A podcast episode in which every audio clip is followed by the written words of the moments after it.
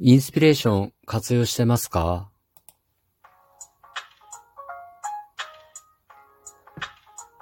ご機嫌いかがでしょうか？本日も後日研究所から開運メンタルアドバイザーの占い師明恵がお送りいたします。今日はとある企業からオファーがあったので、よその県で鑑定のお仕事をしていました。地元と違って私のことを全く知らない人しか来ない、普段と全く違う環境での鑑定はなかなか刺激的でした。新しいご縁もつながって、まあ、充実した一日でした。地元での実績といったアドバンテージがない場所ですので、私の鑑定の実力がそのまま試されるような状況です。そして企業からのオファーなので、基本的にこちらから鑑定をお断りすることができません。なので、私の苦手なタイプのお客様、鑑定に対して否定的なお客様の相手をしたりと、久々に武者修行であちこち鑑定をしていた頃を思い出しました。おかげで自分のセッションのフォームのチェックと手直しができました。こういった機会は本当にありがたいですね。さて、今日もお話ししていきたいと思います。今日のトークテーマなんですが、タロットカードを参考に決めていきます。今日は大アルカナ22枚の中の2番女教皇のカードを中心に進めていきたいと思います。女教皇。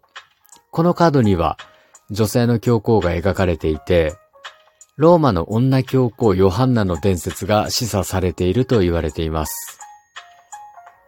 どういう伝説かというと、ヨハンナは人格も才覚も優れていましたが、男性に変装した女性であったことと、教皇院にある時に妊娠して出産したことで、歴史から存在自体がなかったものとされたというものです。間違ってたらごめんなさい。なんだか中世の闇の部分を感じますよね。さておき、このカードに描かれている女性は、人間の世界と神様の世界の狭間にいます。彼女の精神はこちらの世界とあちらの世界とを自由に行き来できるようです。手には巻物を持っていますが、これには神様からのメッセージが書かれていて、内容は普通の人には読めません。しかし、この女性には内容が理解できます。きっと彼女は人間の世界と神様の世界の狭間にいることで、私たちには見えないものが見えているのでしょう。そして彼女は迷える人々の求めに応じて、天から降ってきたインスピレーションをもとに、この巻物に書いてあるメッセージを読み解き、代弁します。まるでインスピレーションを活用した霊感占いみたいですね。まあ、チャネリングみたいなやつでしょうか。ということで、今日のトークテーマはインスピレーションでいきたいと思います。インスピレーションと聞くと、なんだか霊感や天才のひらめきのような特別な人にだけ降ってくるもののような感じがしませんか？もちろん言葉の意味にはそういった意味も含まれるようですが、実はインスピレーションは身近なもので、誰でも簡単にインスピレーションを受け取ることができたりします。あなたもこれまで一度くらいはふとした時にアイデアが浮かんだり、まあ、悩みとか問題の解決方法なんかをひらめいたことがあると思います。このインスピレーション、ちゃんとメカニズムがあります。まず結論から言うと、インスピレーションはあなたの潜在意識がめちゃめちゃ頑張った結果です。メカニズムについて説明していきますね。メカニズムは潜在意識と質問と場所の3つの要素で成り立っています。詳しく解説します。潜在意識。潜在意識の働きの一つに、強い問いかけに対しては、答えを導き出すまで考えることをやめないというのがあります。つまり、一度強く潜在意識に問いかけてしまうと、あなたの潜在意識はずーっと、それこそ寝ている間も答えを探し始めます。まず、自分の脳内にある情報の中から答えをサーチします。このタイミングでひらめくこともありますし、自分の脳内に答えがない場合は、自分の外の世界にある情報からヒントになりそうなものや答えを探していきます。当然潜在意識ですから意識することなく自動的にその処理を行っています。そのうちに答えの材料となる情報が揃った時にバラバラだった情報が組み合わさってインスピレーションとして答えが浮かんできたりします。あなたにも雑誌の見出しやネットの記事、他人との会話の中といった日常にある情報でピンと来た経験があるかもしれません。続いて質問。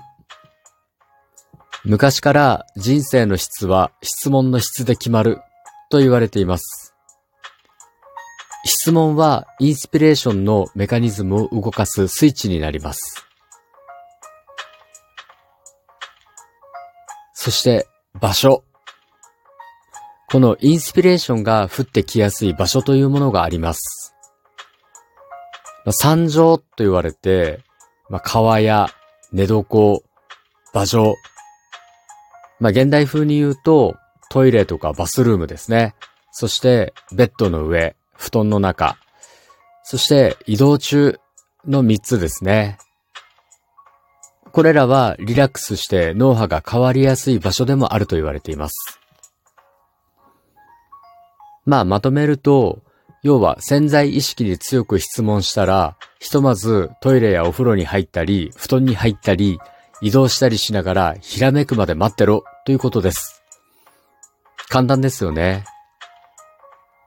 あなたも騙されたと思ってやってみてください。本当にインスピレーションがやってきますよ。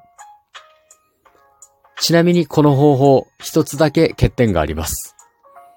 それは膨大なエネルギーを消費してしまうことです。人間の脳は無意識に1日に6万回も思考するそうです。そこに新たに負荷をかけるわけですから、そりゃ疲れますよね。やりすぎると、悩んでいる時に元気が出ないのと同じ状態になります。ですが、チャネリングのリスクに比べると、ある意味では些細なことかもしれません。さて今日はインスピレーションについてお話ししましたが、いかがだったでしょうか？お話しした内容があなたのお役に立てば嬉しいです。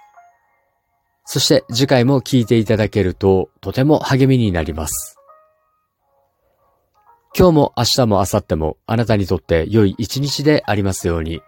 それではまた会いましょう。